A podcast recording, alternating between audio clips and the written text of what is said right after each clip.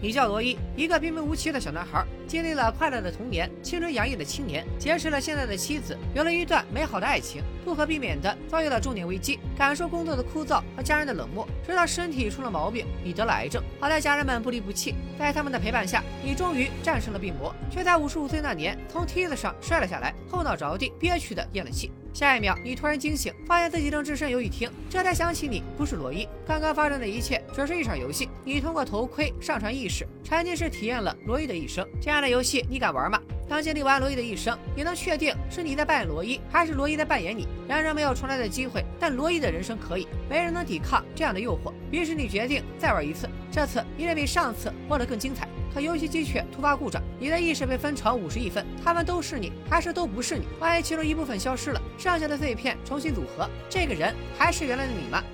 大家好，我是戴眼镜拿着话筒的来台片片，还是同一时间，我们继续来讲高分成人动画《瑞克莫蒂》的第六季第二集。上集说到，主创团队良心发现，填坑之后又挖新坑，白家成员身份揭底，换个宇宙重新开始。估计是主创一次性更太多主线，大脑过载了。于是我们迎来了和主线毫无关系、没头没尾的单元集。祖宗三人来到了名叫 B 级游戏世界的电子游乐场，报告美国连锁游戏厅 David and Buster's。第二季第二集，对，就是抱错富贵的那一集。老白带着小黄来过一次，其中有一台游戏机叫罗伊，活得还不赖。玩家的人格意识通过头盔上传到游戏机里，沉浸式体验名叫罗伊的男孩的一生，相当于 VR 版的模拟人生。上一次小黄活到了五十五岁，这次二周目打算刷新记录，结果一群恐怖分子突然袭击了游戏厅，还切断了电力。尽管老白及时重启游戏机，但小黄的人格还是被困在了游戏世界，分成了五十亿个碎片。分别融入了五十亿个游戏 NPC 的体内，现实世界的一秒相当于游戏世界的一个月。一旦游戏结束，小黄也会随之脑死亡。时间紧，任务重，老白操控唯一的玩家罗伊进入游戏世界拯救外孙，而留在外面对付恐怖分子的重任就交给了外孙女小花。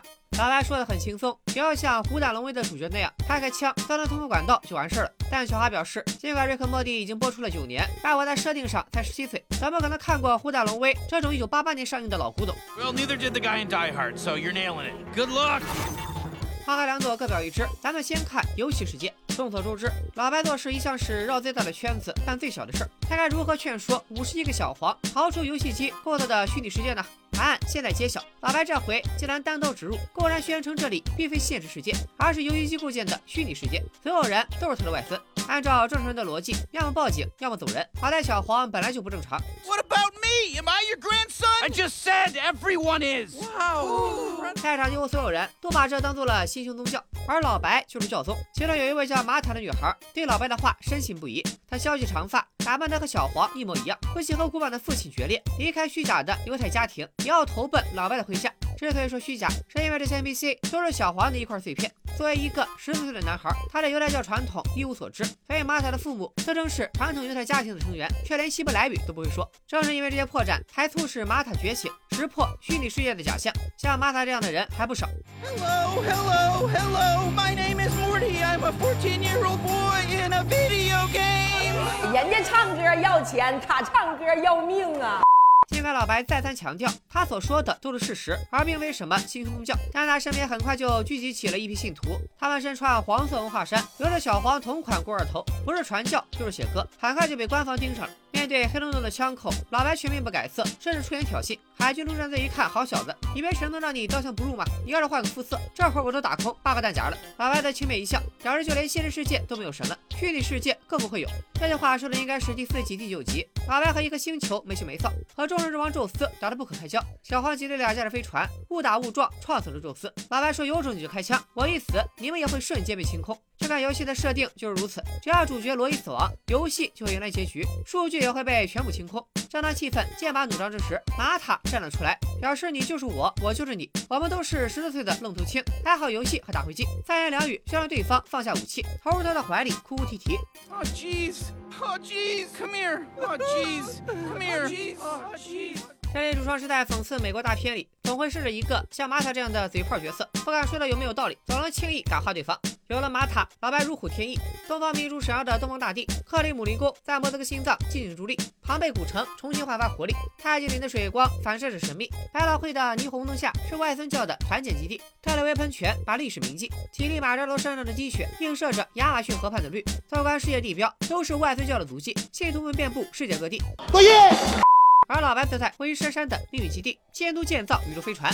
老白的？想法很简单，带着星球上的？所有人乘坐飞船进入宇宙，游戏引擎会带着他们突破地图边界。届时，游戏将强制重启，把老白和五十一个小黄碎片强制提出。我之前解说过的？科幻电影《异次元骇客》，男主就是用这种方式看到了虚拟世界的？真相，进而意识到自己是虚构的？角色。对这部电影感兴趣的？小伙伴，可以点击跳转链接，或者在我的？主页里搜索观看。咱们先言归正传。为了让玛塔安心工作，老白擅自把他爹带来了基地。父亲来投奔玛塔，不是有所悔改，也不是因为妻子离世后寂寞孤单，只是为了攀附权贵。似乎他的体内继承了小黄遗传自富贵的 loser 基因。总而言之，时隔多年，父女重逢，没有欣喜，只有尴尬。转眼间又是几年，全球九成以上的人都加入了外孙教，只是美国还有一半钉子户。相比于宗教领袖，他们更相信自己票选出的领导人，只要总统不开口，他们打死也不走。老白只好拉下面子，在玛塔的陪同下和总统谈判，却很快失去耐心，扬长而去。眼看老白离开，总统才终于说出真相：他入主白宫，靠的不是用脑瓜子接子弹，也不是立志让美利坚 great again，更不是在开会的时候聆听自然的呼唤，而是靠敏锐的观察力。总统其实早就察觉到虚拟世界的真相，世界上五十亿人口不过是十四岁男孩的人格碎片。透过这一现象，他还看到了更多。We're divided because some of us don't trust the guy. What happens to that part of us when we're all back together? One Morty indivisible under a cranky old bag of dicks? A man you can lock in a box with five billion pieces of his own goddamn flesh and blood for 50 goddamn simulated years and never hear him say, I love you? Sorry, pumpkin tits, that dog don't hunt. 你的老爷是真心爱你，还是需要一个方便的工具？总统这番话可谓振聋发聩，看到了玛塔原本坚定的内心。果然能当上总统的都不是啥普通人。这块总统碎片，甚至有一种邪恶小黄的感觉。另一边，尽管还有百分之八的人口拒绝乘坐飞船前往太空，但老白已经等不及了。任何东西的百分之八都是可以牺牲的，拒绝百分之八，总统的狂信徒没了就没了吧。这里老白举了几个例子：披萨的百分之八是披萨饼边，扎克史奈德版这个联盟的百分之八是蝙蝠侠在做梦，小编说大片的百分之八是在向观众要三连。对扎导版正义联盟感兴趣的小伙伴，可以扫描屏幕上方的二维码，关注评委的公众号，首页搜索“正义联盟”，观看图文。正义联盟的剧情梗概，释放扎导版实验始末和尾灯版的逐帧对比，想知道的全都有，保证有所收获。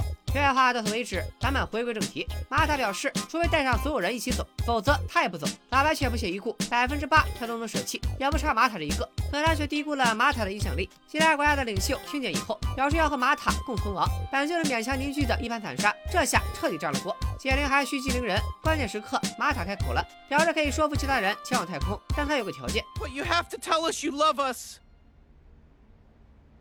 I mean, at this point, even if he said it, what, what, what, what's with the pause? Screw you! Wait for it! Holy war! Holier war! Holiest war ever! 咱们暂停分析一下， 老白为啥不肯说出我爱你？一方面是他傲娇的性格使然，另一方面他对外孙的爱始终带着克制，不是无条件的溺爱，而是有引导的疼爱。况且眼前的五十亿个碎片，可以说都是小黄，却又都不是小黄。平行宇宙拥有无限可能，也有无限个小黄，哪怕偏差一点，都是一个完全不同的个体。甚至小黄和邪恶小黄之间，也没有无法逾越的分离。让老白对着玛塔说爱你，那实在是有些违心。当然了，按照主创们一贯的调性，也许本期故事发生在平行宇宙，老白、一森三人都不是主宇宙的他们。总而言之，因为老白暧昧的态度，虚拟人们分为撤离派和赖着不走派，打得不可开交。就连老白的秘密基地也被玛塔带兵攻破。老白再三劝说，不要再自相残杀了，甚至说出了久违的“我爱你”。但玛塔表示，一切都太迟了，他们作为小黄五十亿分之一而存在，老白却不在乎小黄，等于剥夺了他们存在的意义。没想到老白留了一手，被玛塔制服的不过是机器人，而他本尊根本不在这里。他死了不要紧，一旦游戏重置，小黄就完蛋了。五十亿小黄内战就这样打了几十年，玛塔的女儿渴望回归现实，和老白生活在一起，甚至不惜加入撤离派。这一幕和几十年前玛塔离家出走何其相似。玛塔的父亲病入膏肓，渴望摆脱病痛，回到现实，成为一个十四岁的年轻人。 It's more real here. The hell it is! My liver hurts! I'm old here! I want to be a teenage boy! I want to jump around and do homework and jerk off all over the place! But Dad, that's we would have been one tiny part of that. In here, we get to be who we really are. Yeah, great! Dead! I get to be a dead father! 父亲最终撒手人寰，不知不觉间，玛塔活成了自己最讨厌的样子。意识到内斗没有任何意义，这场战争注定没有赢家。于是他找到了行将就木的老白，为了救出小黄，即便奄奄一息、浑身病痛，他也在努力的活着。玛塔选择了妥协，所有虚拟人都要跟老白前往太空，最终回到现实。但他有一个条件，具体是什么，咱们暂且还不表。接下来看看游戏厅的小花，由小花独自引领的一条故事线，几乎通篇都是对经典动作片《虎胆龙威》的致敬。当时秀发尚且浓密，但已经出现 M 型发际线的布鲁斯·威利斯饰演男主角约翰·麦克莱恩。他本是一名平平无奇的纽约警察，这天来到洛杉矶，见异地恋半年之久的妻子，却无意中撞见了一场劫案。在求助无门的情况下，麦克莱恩只好一己之法将恐怖分子们逐个击破，最终抱得美人归。原版电影恐怖分子的目标是金库里的六亿债券，可总裁有恃无恐，不肯说出密码，居然就被头目一枪爆头，场面十分血腥。游戏厅的绑匪们也是谋财，但这用的是代币兑换比特币，根本没有现金。Correction. What you don't have is a head.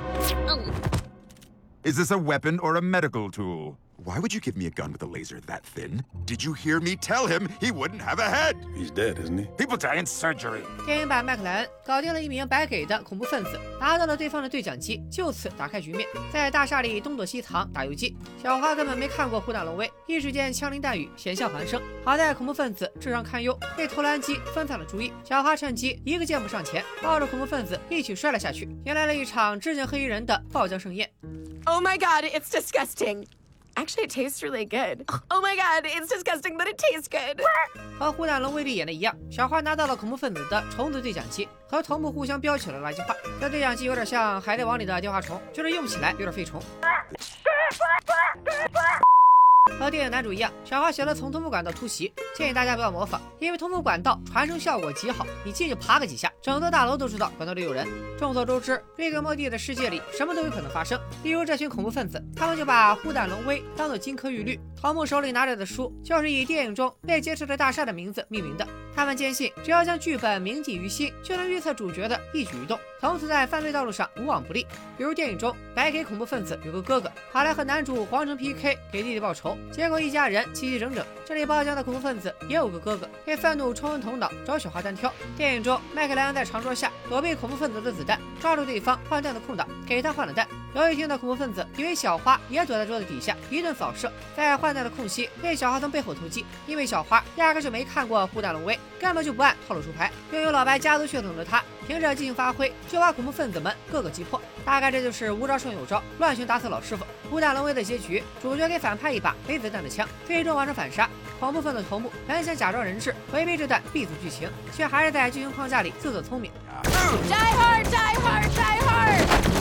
What the hell was that? Die hard, die hard. You can't just keep yelling die hard into a walkie-talkie. she threw her walkie-talkie away. 恐怖分子们恍然大明白，决定暂时抛下虎胆龙威的束缚。 电影中，男主一直没找到鞋子穿，头目故意让手下打碎玻璃，削弱他的行动力。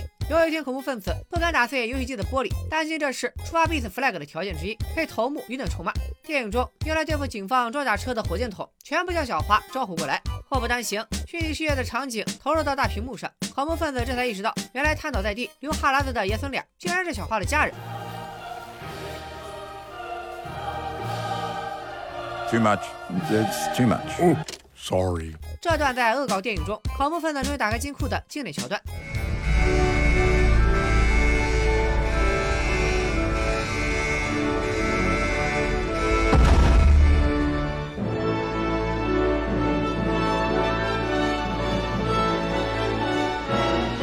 Merry Christmas.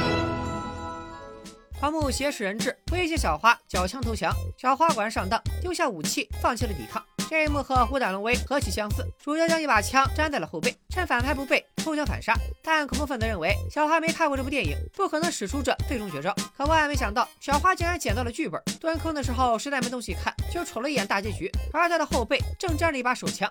与此同时，在游戏中，五十亿虚拟人登上飞船，向着世界尽头进发。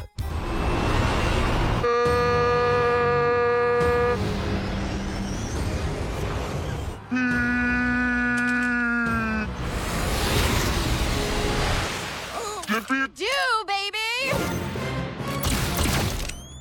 Nice timing, Grandpa Rick. 按照虎胆龙威原著，反派中枪后撞碎玻璃坠楼，本以为一切尘埃落定，没想到其中一位被打伤的恐怖分子没死，跳出来，最后吓观众一跳，然后就被全程摸鱼的洛杉矶警察击毙。本季也是一样，不过幸存的恐怖分子表示自己是个压抑本性的食人族，经历了刚刚的濒死体验，终于觉醒了本能，然后一口吃掉了头目，撞碎玻璃离开了。玻璃表示：“我没惹你们任何人。”骚乱尘埃落定，故事也来到了尾声。让我们揭开谜底：玛塔究竟向老白提了什么要求？只见两名游戏厅员工将已经损坏的罗伊游戏机推到储藏室，表示有个土豪玩家花重金要保存他的游戏结果，还外接了电池，保证这台游戏机继续运行。游戏的主角罗伊已经死亡，成了一具太空垃圾，主角变成了一个过着充实人生的老太太。没错，她就是玛塔。她的条件就是留在虚拟世界，让剩下的碎片回归现实。我看到有观点认为，就是因为玛塔这个最独立的碎片没回来，甚至可能所有反对老白的小黄碎片都被留在了游戏世界，因此苏醒后的小黄对老白百依百顺。Was right, Morty? Sure. I mean, whatever you say, Rick. You know best. I trust you implicitly. 个人认为是有点过度解读了。我觉得这一段小黄的心理很简单，就是记起了游戏中的部分自己做了很多蠢事，没有配合外公的行动，差点导致爷孙俩没有逃出来，所以有些自责，还说了上面那几句客气话。小黄人格中的叛逆部分全部消失，那就相当于人设直接崩了，对主线剧情的影响太大了，感觉没有必要。当然了，故事到这里还没有结束。彩蛋中，在某个不知名的星球上，恐怖分子头目的弟弟正让手下重演《虎胆龙威三》的经典桥段。Why isn't anyone attacking him? It's fucking freezing out? No, I think it's the sign. Well, the sign from Die Hard 3 was clearly racist. 总的来说，第六季第二集没有给我们带来特别大的惊喜，却仍然保持水准。主创之一，同时也是老白和小黄的配音演员贾斯汀·罗兰德，一定会非常感谢本季的编剧，让他的工作量一下暴增几十倍。本季的标题 Rick A Mort Will Lived 对应困住小黄的虚拟现实游戏 Roy A Life Will Lived。这款游戏第二季第二集初次出现，就讲述了一段赛博版的庄周梦蝶，虚拟的世界以假乱真，与现实的界限模糊到不可见。当小黄把头盔拿下来的那一刻，罗伊五十五岁的人生荡然无存，他又变回了十四岁的青春期男孩，一切仿佛镜花水月。但对于罗伊的记忆依然存在，究竟哪边才是现实，哪边才是虚幻？是小黄扮演了罗伊，还是罗伊做了一场和老鹰冒险的怪梦？本期这台游戏机再次登场，将小黄拆成了五十亿个碎片。说他们是小黄吧，偏偏都有独立的意识；说他们不是小黄吧，又都是从他的意识分裂出来的碎片。当他们重新凝聚为小黄，五十亿个独立意识瞬间消失。老万能不能被看作是杀害五十亿人的杀人魔？这些问题的背后，其实是最古老的思想实验之一——特修斯之船。平时应该念忒修斯之船，实在是忒拗口了，所以我还是念特吧。说是有一艘名叫特修斯的船，为了让它平稳航行，船员们会不断更换身上腐烂的木板。那么问题来了，随着木板被不断更换，这艘船是否还是原来的船呢？如果用船上取下来的老部件重新建造一艘船，那么这两艘船到底哪艘才是真正的特修斯之船呢？进入游戏前的小黄，相当于最初的特修斯之船。故事里的五十亿个碎片，就相当于船身上取下来的木板。重新回到现实世界，缺少了玛塔碎片的小黄，相当于是用老部件重组的船。特修斯之船被用来研究身份的本质，特别是讨论一个物体是否仅仅等于其组成部件之和。亚里士多德用描述物体的四因说解决：构成材料是质料因，物质的设计和形式是形式因。形式因决定了物体是什么。虽然材料变了，但船的设计没有变。新的特修斯之船还是原来的船，可你要拿原材料造了艘潜艇，它就不是特修斯之船，而是他妈的第一次见用木板造潜艇。解决了这个疑问，让我们在此基础上更进一步。船没有自我意识，但小黄是个活生生的人。如果从肉体来说，人类是由细胞构成的，但大部分细胞都是可再生的，短的一两天，长达几年就可以完成一次更新换代。那几年后的你还是原来的你吗？那肯定是啊，因为脑细胞是不可再生的。而小黄分裂成五十亿份，就都是他的人格碎片，属于是思维上的分裂，而非肉体上的分裂。老白认为任何事物百分之八都是可以被舍弃的，可万一这百分之八代表人格中的善良，那重新组合的意识主体岂不就是极端邪恶？那时的小黄不就比邪恶小黄更邪恶吗？咱们也来过度解读一把。如果代表着独立和善良的玛塔碎片留在了虚拟世界，重组的小黄前途堪忧。再加上本集发生的时间点未知，这次离奇的冒险会不会就是邪恶小黄的起源故事呢？原爷孙俩这条线，咱们再来看看小花的冒险。几乎全程致敬经典动作片《虎胆龙威》，具体的桥段我已经在前面的解说里说完了。这里想集中和大家聊一聊，为什么《虎胆龙威》这部老片在欧美的热度久盛不衰？老友记得三位男主最爱《虎胆龙威》，神探警探里的男主角也能把名台词挂在嘴边。打个不恰当的比方，《虎胆龙威》追于欧美观众，相当于《英雄本色》追于亚洲观众，属于弥留之际就要哼主题曲的地位。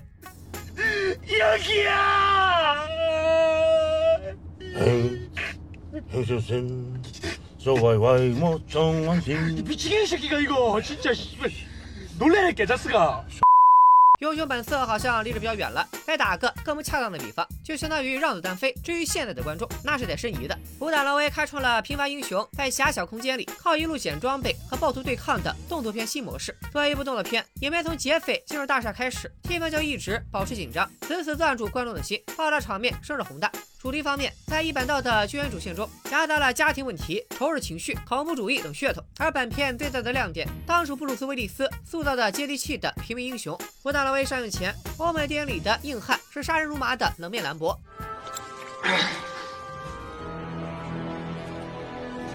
还有来自未来的记忆杀神舒瓦辛格饰演的 T 八百。以及极易优雅、风流与干练于一身的英国特工零零七。错了错了，是这个。Bond。而《虎胆龙威》的男主角麦克莱恩摆脱了主角打不死的模式化俗套，他也有平常人的心理交瘁。面对诱惑，他展现出了诡异的幽默感。说白了，就是老色批本性暴露无遗。面对困境，会和常人一样抱怨，身上有不断增加的伤口。他是美式动作片里第一位被玻璃扎伤脚而战斗力大减的英雄。其实早在本片上映五年前的一九八三年，成龙就在 A 计划里塑造了这样的喜感英雄。但在好莱坞电影中，这样的主角确实不多见。本片的动作场面中还夹杂了大量喜剧元素，无论是麦克莱恩奇怪的幽默感，还是森斯普教授一本正经的搞笑，都在挑动着观众的笑穴。好，好，好。武打狼威系列一共拍了五部，第四部达到巅峰，第五部拍了稀碎。二零二二年三月，饰演主角麦克莱恩的演员布鲁斯·威利斯被诊断出失语症，严重影响了他的认知能力，甚至无法背下一句台词。这位敬业的演员正随着虎胆龙威系列一同落幕，再来向他表达敬意。下周我们将迎来《瑞克莫蒂》第六季的第三集，标题 Basic Instinct，同时出现了淑芬的名字和关键词双胞胎。看来淑芬和朋友淑芬会成为单元主角。标题同时对应沙朗斯通出演的电影《本能》。据说当年这片子一出，无数美国少年一夜长大，很多人把它当做有益于身心健康的音像制品，却忽略了故事探讨的主题。具体的内容咱们下期再聊。点赞过两万，下周同一时间《瑞克莫蒂》不见不散。拜了个拜。